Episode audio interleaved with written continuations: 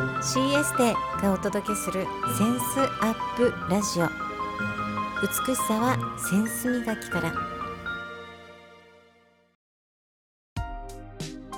CS テがお届けするセンスアップラジオ。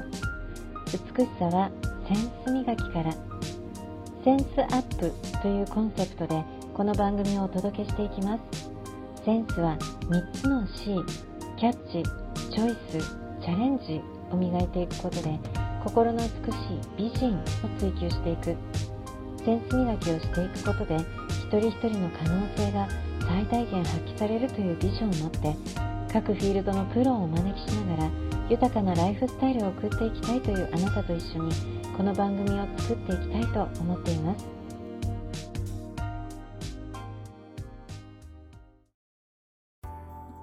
センスアップラジオ。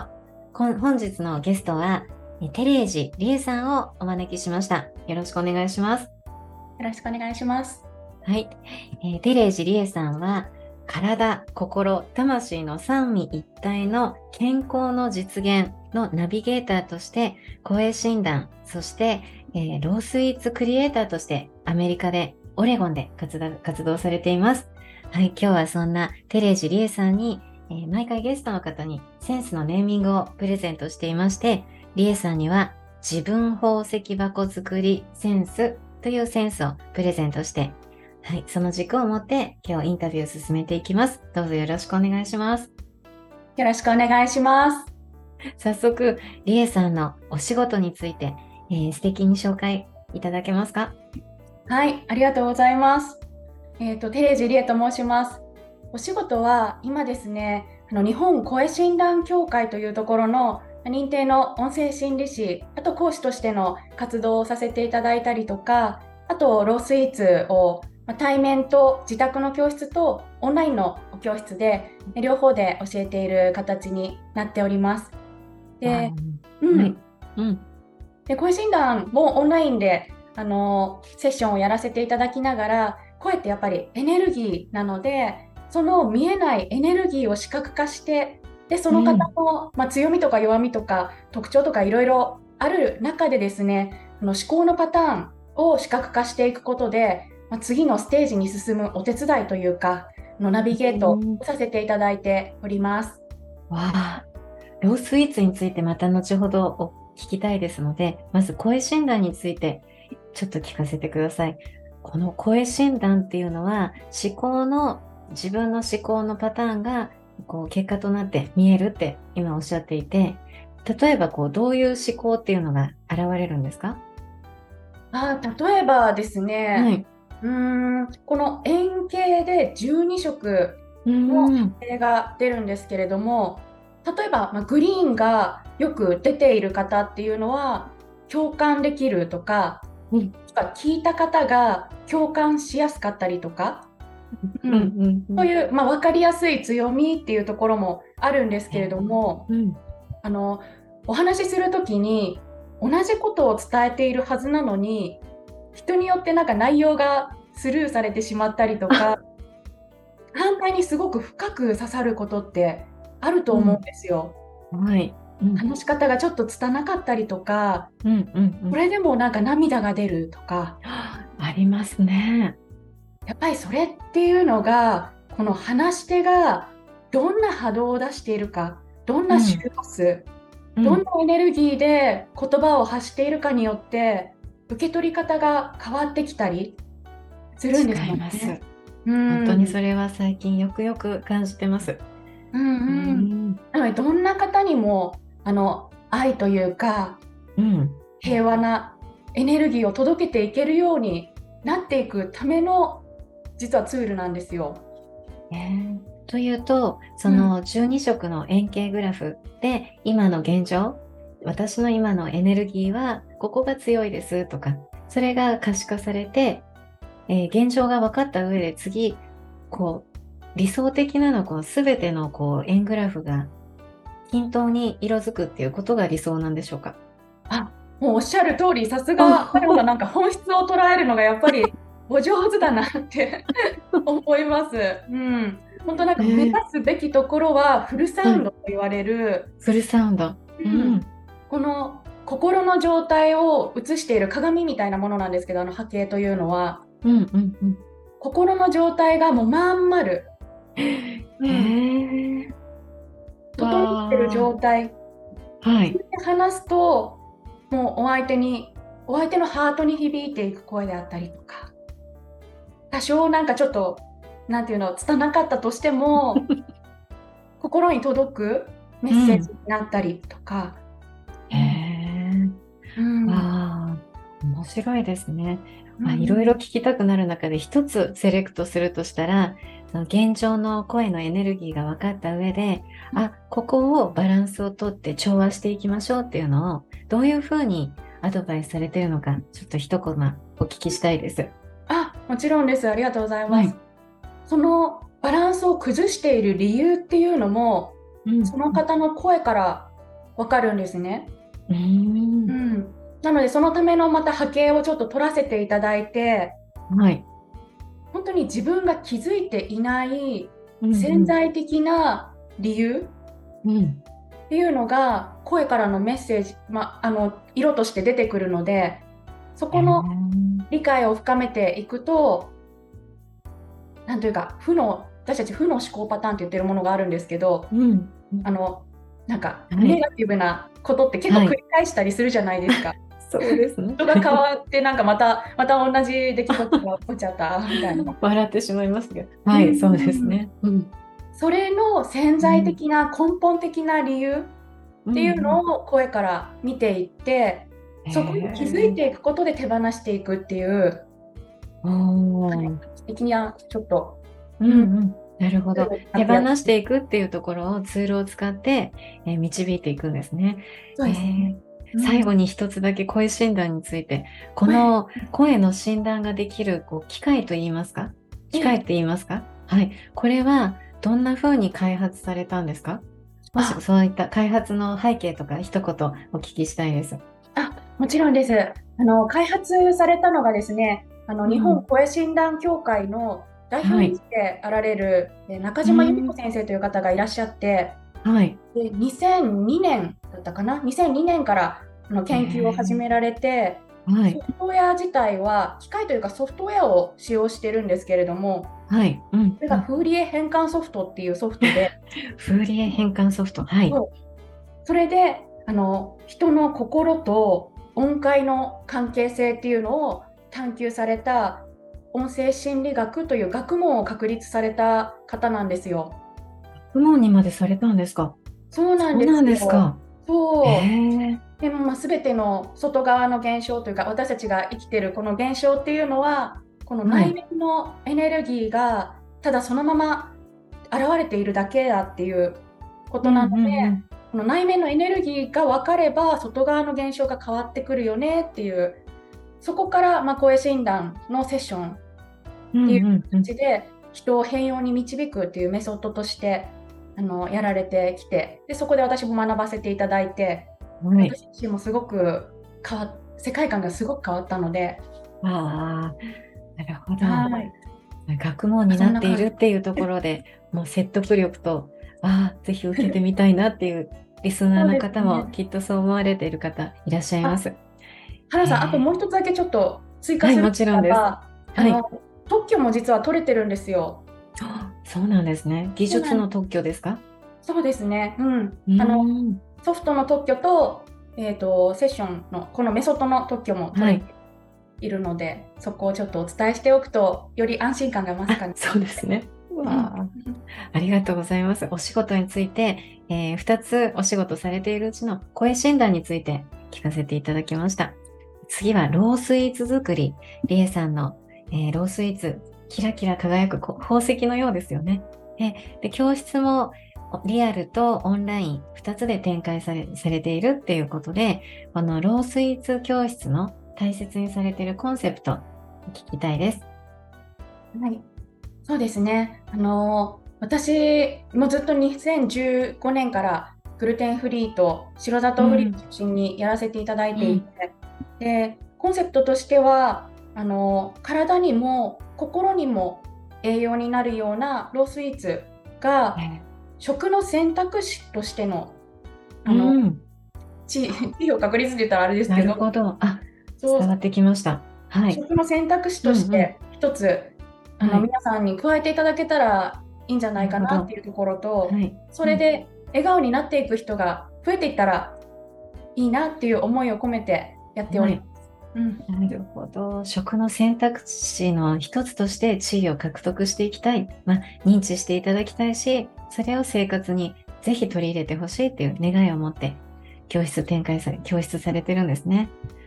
わあ、なるほど。え、この、そのロースイーツ教室でお伝えしている、こう、こんなりえさんですから、メッセージがあると思うんですね。メッセージの中でベスト3選ぶとしたら、どんなメッセージお伝えしてますか？メッセージ3つまずは1つ目は、私本当にもう皆さんにおしもうお伝えしているんですけどはい。ロースイーツだからってあのスイーツ全部がローでなければいけないとかうんうん。そういうことではないんですよっていうことをまずお伝えしてます。選択肢の一つっておっしゃってましたからね。そうですね、ううん。んうん。なんか何だからいけないとか、うんあのうん。ローでなければいけないとか、はばっかりに縛られるっていうのもまずはちょっと違うかなって思うので、まあ、まずはうんロースイーツを知っていただくっていうことが大事だし、うん。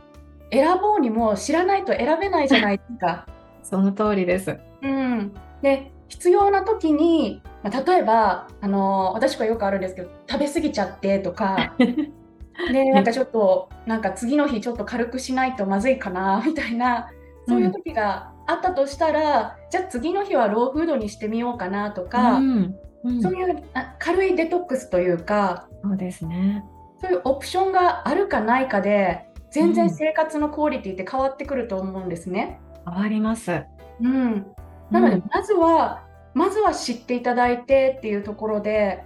でうん。なんかよく生徒さんがおっしゃってるのがあの普段のスイーツをロースイーツに置き換えて、はい。2週間くらい経ったらあの薬がないと出ないくらいの過度の便秘だった方とかがお通じが良くなったとか ロースイーツ始めて2ヶ月であの2キロくらい体重が落ちちゃった。おめでたいですね、それは。ね、そうそう ダダイエットとか全然してないのにスイーツを置き換えていくだけであのねポジティブ。な影響が出る可能性があるので、うんうんなんかやっぱりそういうことを知っていただいて、まあ、選ぶか選ばないかはその方次第なのではい。まずはうん知ってもらうのが大事ですっていうことはお伝えをしてます。はい。うんうんうんで2点目としてははい。さっきのあの便秘の話とか ダイエットの話にもつながるんですけどあのロースイーツを食べた後の体感覚これを大事にしてほしいって言ってます。おお、食べた後、どんな体感をするかっていうのをうん感じてほしいし、大事にしてほしい。うんわうん、よくですねあの普通のお菓子を食べて普通って言ったらあれだけどあの 今までのお菓子を食べていたら、胸焼けしてたっていう方もいらっしゃったんですよ。あうん。ちょっと重いみたいな。はい。でもロースイーツはそういう胸焼け感とかあと気分のアップダウンであったりとか、はいこれを私自身もすごく感じるんですけど、まあ、血糖値があの、ね、白砂糖とか小麦食べるとスパイクって言って急激に上がって下がるっていうのがあるので、はい。そういうところと比べると、まあ、緩やかですしうんうんその、まあ、人によって違うのでうん。食べた後の体の感覚体を感じるああ、そうですね。うんそこをあの意識を向けてみてくださいねっていうのはよくよくお伝えを しているところ。意識してくださいっていうのがあると、あ、そっか、食べた後どんな感じかなって意識できますもんね。そうそうそうなんですよ。ううんん。ロースイーツっていろんなあのメリットがあるんですよ。あもうそれを頭で理解してるだけだとなんか頭で食べるわけじゃないので、はい。うん。あの体自分の体で感じてほしいっていうそれが一番納得いくから、はい。うん、っていうのがうんあって、ではい3つ目最後になんですけども、はいあのまあこれは私を変えた言葉でもあるんですがあのアメリカのマーク・ハイマン医師っていう方がいらっしゃって彼が結構自然派というかあの機能性医療っていうところに特化しているドクターの方で、はい、彼がですねあの You are what you eat ate って言ってるんですよ。うんうんうん。食べたもので作られる。そう。まあ、食べたもので作られるっていうのは、よくよく聞く言葉ではあるんですけれども、はい、この最後に ate っていう英語の単語がついてて、それどういうことかっていうと、はい、例えばなんか、牛食べますよね。牛肉食べるとするじゃないですか。うん、そしたらその牛が食べたものも私たちの体の中に入ってきてますよっていうつながりというか、はい。うん、だから、まあ、オーガニック、まあでまあ、オーガニックも100%オーガニックだからいいってわけでもないですけれども、うん、でもオーガニックの方がいいですよとお伝えしたりとか、はい、やっぱり自分が食べているものが自分の体を作っているっていうそこに意識を向けていくっていうのが、すごくこれからも大事になってくるんじゃないかなということで、この3点を、はい、お伝えしてます。ボイスでお伝えしている大切なメッセージですね。ありがとうございます。あこのりえさんの、えー、素敵なロースイーツ教室の申し込み方法っていうのは、えー、どのようにしたら申し込みできるでしょうか？はい、ありがとうございます。お申し込みはですね、あのインスタで主に配信してますので、うんはい、インスタのプロフィールのリンクから入っていただいて、で今、えー、ちょうどオンラインの募集は、今はちょっとしてない状態なので、はい、えー、LINE に登録していただくか、まあ、もしくはマガの方にご登録いただくと、のオンラインのレッスンのご案内をさせていただいてます。はい。まずは、えー、プロフィール、インスタグラムのプロフィールで、えー、LINE 登録とかをしてください。メルマガ登録してくださいっていうことで。はい、わかりました。えー、今後の希望についてま、現在、ロースイーツと声診断の日本柱で活動されているりえさん、今後、えー、この軸を持ってどんな風に幅を広げた活動をされていきたいか、イメージされていることを聞きたいです。はい、ありがとうございます。私、ここをすっごく大事にしてるところで、はい。ロースイーツも声診断も、うん、アプローチは違うんですけれども、向かう先って実は同じなんですね。はい、でそこがどこかっていうと余計なものをそぎ落とした先にあるその方本来の美しさ、うん、ここに出会っていく、まあ、ジャーニー旅路ですねっていうふうにお伝えをしていて、うん、ロースイーツの場合だったら体からのアプローチもう本来の五感をう、ね、うん、取り戻していくっていうか、あの、食べてるものが体を作るしその、まあ、自然に帰っていくっていう、うん、全回帰的なところもあるので、まあ、できるだけナチュラルな食べ方をしていくっていう生き方をしていく、そうするとおのずともうセンスは開かれてくる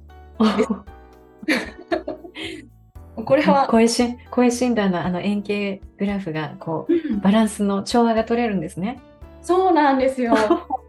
その方本来の本来のセンスが出てくるんですよ。うん、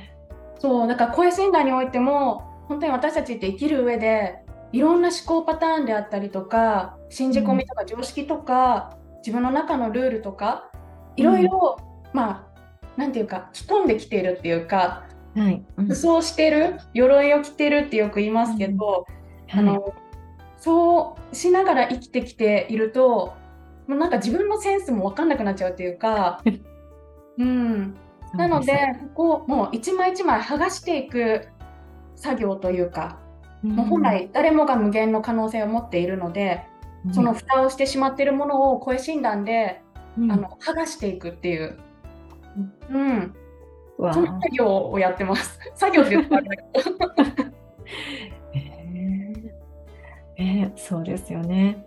まあ、向かう先は一緒。だからこそ、この2つをよりこう広めていきたい、知っていただきたいっていうふうに、これからも活動されるリエさんのイメージが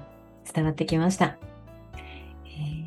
えー、次は、自分宝石箱ロースイーツ作りタイムっていうことで、リエさんにとってのロースイーツ作りはどんな時間になってますか？そうですね。このロースイーツ作りの時間、私はまあ、癒しみたいなところなんですけど、うん。はい、癒しどんな癒しなんだろうなって自分で考えた時にあの例えば森に行ったらすごく空気が良くてあの、ホッとしたりしません？なんか。ます。うん。します。なんかあの感覚に似てるんですよ。おお、それをロースイーツで。うん、なんていうか自然と触れ合うというか、うん、ロースイーツってあの食物の生命力をいただく食べ方でもありあるので生きたままいただく、うん、なのでそのなんかそのエネルギーと触れ合う時間っていうのが、うん、あ私の癒しであり自分のメンテナンスにもなっているし、あと普段やっぱりこの現実社会っていうか社会の中で一生懸命頭使って生きているというかそうですね。ねなんか考えながらああじゃあこうじゃって言いながら でいるんですけどロースイーツの時ってなんか右脳を使うっていうか、はい、もっとクリエイティブなところを使ってるような感覚があるので、うんうん、なんかもうありがたいなって思いながら はい、感謝と癒しの時間ですね。感謝と癒しの時間はぴったりですね。えー、そしてそんな感謝と癒しの時間になっているロースイーツ作りで作られるロースイーツのカラーがこう本当にキラキラ美しくてどのように生みだ生み出されているのかなっていうのをお聞きしたいです。ね、すごい素敵な色ですよね。なんか着色料を使ってないけれども、あの色が出てるんだなっていうのは伝わってくるんです。うん、そうなんですよ。あの自然の着色料というか、はい、あの野菜のパウダーとか、うんはい、フルーツのパウダーとか、でもやっぱりフルーツも野菜も個々の個性があるというか、もう、うん、あの同じメーカーの同じパウダーを買ったとしても、はい、意外と同じ色にならなかったりとか。すごく自然とのお付き合いの部分でもあるんですよ。うん、うん、なのでもう毎回実験なんですね私の中で。うん、もうこの色を作ろうっていうピンポイント、はい、まあ、レッスンでは一応 一応って言ったらあれです。けど伝えはしてるんですけど、はい、もう毎回実験ででもなんか実験要素が強くなったら声診断をやり始めて、はい、こうしなきゃとかはい、見本通りに作らなきゃとか、うんうん、そういうものがちょっと外れちゃったんですね。はい。外れちゃったんですね。外れちゃったんで、なんか本当にただただ手を動かして色ができるっていう感じで、うん、なので、うん、あんまり あんまり考えてないです。もう毎回その実験のように楽しみながらで結果としてあ今回はこんな色が生み出されたぞってそういうことなんですね。うん、ねそれって一番こう心地いいことですね。うん。はい。この色出さなきゃって思思ってると窮屈になりますけど、どんな色ができるかなって思いながら作るのはとっても心地いいことですね。うん、えー、え、次の質問はきっとつながると思うんですけれども、ロースイーツの出来上がりを想像しながら、えー、作るプロセスについて聞いてみたいです。はい、もうおっしゃる通り、すごくつながるところで、はい、もう以前は結構ですね決めてたんですよ。こういう風に作りたいみたいな、うん、完成形っていうのがそうですね。たんですけど、うん、もう今はあんまりあのゴールをあえて決めていない感じで、うん、でなんていうか作る前段階の方が大事だっていうことに気づいたんですよ。というのは、はい、というのはあのー、ちょっと比べ例として出すのがちょっとおこがましいんですけれども あのイチロー選手とかいるじゃないですか。イチロー選手はいいらっしゃいます。イチロー選手がバッターボックスに立つ前に、はい、あの日々のルーティンであったりとか、えー、そうですね、カレー食べてとか もう有名ですね有名なお話があるじゃないですか。はい、はい、なんかあれああいう感じで日々自分をどれだけ整えておけるかこのロースイーツ作りをする、まあ、ケーキ1台に向かい合う前に、どれだけ自分が何というか整ってるか、うん。うんうん、でその整えさえしておけば、はい、おのずと作品ができるというか。あであんまりそうなんか、うんうん、今までは自分の想像力とか、はい。アイデアとか、あの、まあ、でき、できるだろうって思ってやってた時があって、はい。でもなんかもうそこにあんまり期待してないんですね、私。これは、うん、はい、あ、りえさん、はい、どうぞ。お願いします。すいません、なんか想像しちゃうと、うん、想像通りのものができちゃうので、はい、あえて、あえて想像しないっていうか、うん、あのお任せっていう感じでやると、なんかうまくいったりするんですよ。あの、りえさんのインスタとか見てる方は、え、想像しないでどうしてこれができるのって。でも、やっぱり、こうそうやって想像した通りに作るっていう過程があって今のもう普段の生活を整えて作りこう作るっていう本番に向かってるっていうのは人によってそのプロセスが必要なんじゃないかなっていうのもちょっと感じました。うんうんうんうん、そうですね。うん、あの人のなんていうか脳の使い方の違いっていうか、はい、うん、あのちゃんと考えてちゃんと構成を練ってプロセスを練っての方が安心する人もいると思うんですけど、うんうんうん、私今までそっちのやり方をやってたので、はい、ああんまり面白くなくなっちゃったんですよ。面白い。そう。でも自分のこの声診断やって、はい、いろいろなんかちょっと外していったりするとあの、はい、っていうのは自分の、まあ、思考を超えてなるほど、うん、そこをどんどん自由にしていってあげると、うん、自由な発想も出てくるし、はい、それでそれを楽しめる自分になっていくっていうか。わあ。うんまあ、ある程度土台は決めますよ、でも決めて、あとはなんか、へへへへって感じで。あのへへっていうので出来上がったものには見えないんですけども、すごい。いかにへへ度が、そう、へへ度が高いものほど、皆さんいいねって言ってください。このへへって言ってるのとこのじ、うん、作品のこのギャップ感がまた魅力だなって魅力です。でもありがとうございます。あごめんなさい。うん、うん、あの来てくださる生徒さんからは、はい、あのやっぱりレッスン受けてくださると、はい、なんか今忙しくて忘れかけてた自分の中のアートな部分とか、クリエイティブとか、自己表現の楽しさっていうのをあのレッスン来ていただくことで思い出せましたっていう方もいらっしゃったりするんですよ。へ、うん、ねそういうことですね。自分の中にアート、アーティストいるのかしらとか、クリエイティビティあるのかしらっていうのが、うん、こう思い出されるんですね。うん、その教室に通って。えー、そんなロースイーツタイムをされているリエさんです。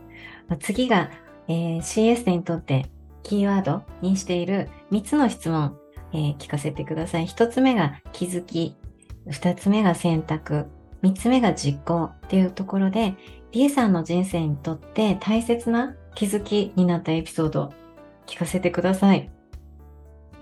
ありがとうございます。あの、まあ、気づきっていうところだと、最初に春菜さんがご紹介してくださったように、体、心、魂、この3つが健やかであってこそ真の健康であるっていう風にまず気づけたことここがすごく大きかったなって思うんですね。で2015年ですね2015年からグルテン、まあ、小麦をやめる生活をしていたりとか白砂糖を抜く生活をしたりあと、まあ、添加物とかもいろいろ抜いてますけれどもその生活のきっかけになったのがのアメリカ人の夫が目の前で倒れたことがきっかけだったんですよ。でやっぱりやっぱり健康って大事ってその時に当たり前なんですけど、うん、頭で分かってたんだけどいやもう本当に本当に大事、健やかな体があってこそ全てが その土台にね、うん、なってるんだなっていうのをすごく感じたのでやっぱりあれはあのすごく人生の中大きな出来事だったなと思うんですけど、それがあったからこそ自分の中のこれは食べてはいけないとか逆にこれ食べたらいいとか、うん、ルールが増えちゃって、はい、で心が苦しくなった時期もあるんですよ。はい。うん、だからやっぱり体だけの追求をしても片手落ちっていうか、うんうん。心も健やかでないと。で心を探求していくとやっぱり本当の自分っていうところの表現であったりそこにつながっていくことがやっぱり欠かせないっていうなんか全部がつながる時が、もうぜなんか全部やってきてなんかうん片手落ちばっかりだったので。全部をねバランスよくやっていくことが大事だなって思いました。うん。どれか一つだけっていうよりもこの体心魂この三位一体の件によって健康を実現するっていうところを気づけたっていうのが大切な気づきになったんですね。リエさんにとって。わあ。そして次はリエさんにとって大切な選択となったエピソード聞かせてください。えっと先ほどから何回か触れさせていただいているあの声診断っていう、はい。あの、まあ、音声心理学っていう学問に基づいてるんですけれども、まあ、その心の学びをしようって思ったことが本当に私は自分の在り方を変える選択だったなっていうふうに思っていてはい。それまではなんか人と比べたりして落ち込んだりとか、まあ、逆にそれをバネにして、うん。でよっしゃ頑張るぞっていう感じであの会社員生活してたりとか、アメリカの会社って基本的に競争なので、そうですね、なので競争社会の中ですごく疲弊してしまって、はい。うん、でもなんかそれから抜け出したくて、まあ、日本で会社員やってたこともあるのに国を変えて、で、まあ、を変えておー。生き方を変えて会社員から個人事業主になったりとか、うん。それでも変えられなかった自分っていうのがいて、うん。でそれが変わったのがやっぱり音声心理学に出会ってあ心の在り方って変えられるんだっていう自分の選択だったんだって気づいたんですよ。それまで選べるって知らなかったから、あうん。私選んでこれやってたんだっていうこの会社員生活というか、会社員が悪いっていうわけじゃなくて全然。はい。うん、でやっぱりそこから自分の人生を自分で舵取りしていこうっていうその選択ができたっていうのがものすごく大きいです。すごい大きい選択ですね。心は自分で選択できるっていうのが、えー気づきでもあり、そして選択ですね。うんそして最後に、えーリーさんにとって大切な実行となったエピソード聞かせてください。ありがとうございます。ここはすごく迷った。迷う？迷いました。ですね。なんだろうなって私すっごくなんかいいろんな行動はしてきたつもりだったんですけどはい。根本的なところってどこだったのかなって考えた時にうんアメリカで会社員をやってた頃にですね実はあのお風呂大好きではい。でバスボムってわかりますか？あのマスボム、わかります。そうそうそうそう。あれを手作りするお教室をはい。副業としてやってたんですよ。そうだったんですね。うん、あの頃は化学物質とかあの人工香料とか入ってない人工の着色料とかも入ってないクリーンなバスボムを作るっていう、まあ、それだけのために自分が好き好きだからやるみたいな、本当にそれだけのために副業を始めてでお友達とか、まあ知人の方とかがすごく応援してくれたんですよね。えどんな応援だったんですか、あ応援してくれたんですね。応援してくれて来てくれたりとか宣伝してくれたりとか。うんであの小さな一歩あの、うん副業として踏み出したあの、はい小さな本当に小さな小さなお教室がなかったら、私は今ここでこういう働き方もしていないし、うんこういう選択もしていなかっただろうし、うん。それを考えたらあの時は本当ありがたかったなって思って、うん、その小さな積み重ねが今の自分を作ってきてくれているっていうこと、うん。改めてそこを感じさせてもらえたので、なんかすごくあの大切な問いでした、これは。わあ本当にその時の一歩をふ一歩を実行したリエさん自身にも拍手を送りたいですしその一歩があって今のリエさんがいるって自分ご自身で感じられていることっていうのはとっても幸せなことですね。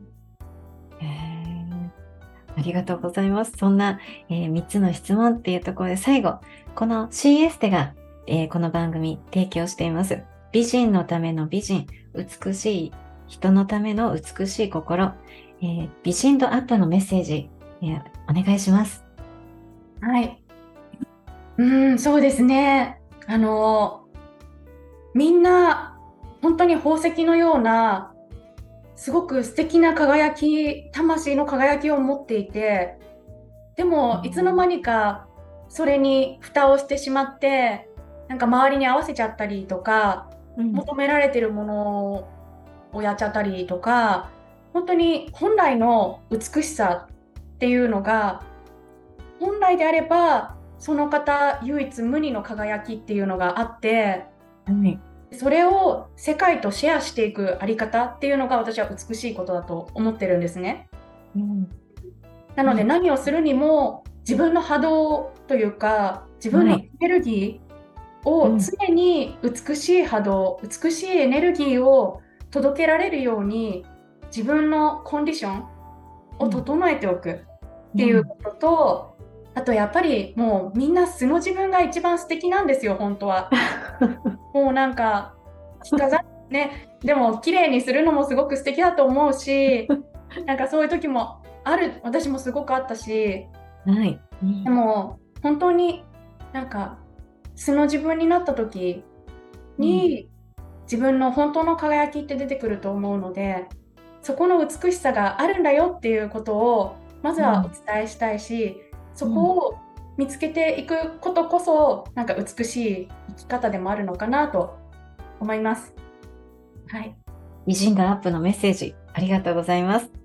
えー、この番組はゲストがゲストをつなぐセンスつなぎお願いしています。次のゲストつなぎお願いできますか ?OK、センスアップ。センスアップ、ありがとうございました。本日のゲスト、テレージリエさん、えー、声診断とロースイーツクリエイターのリエさんをゲストでお招きしました。ありがとうございました。ありがとうございました。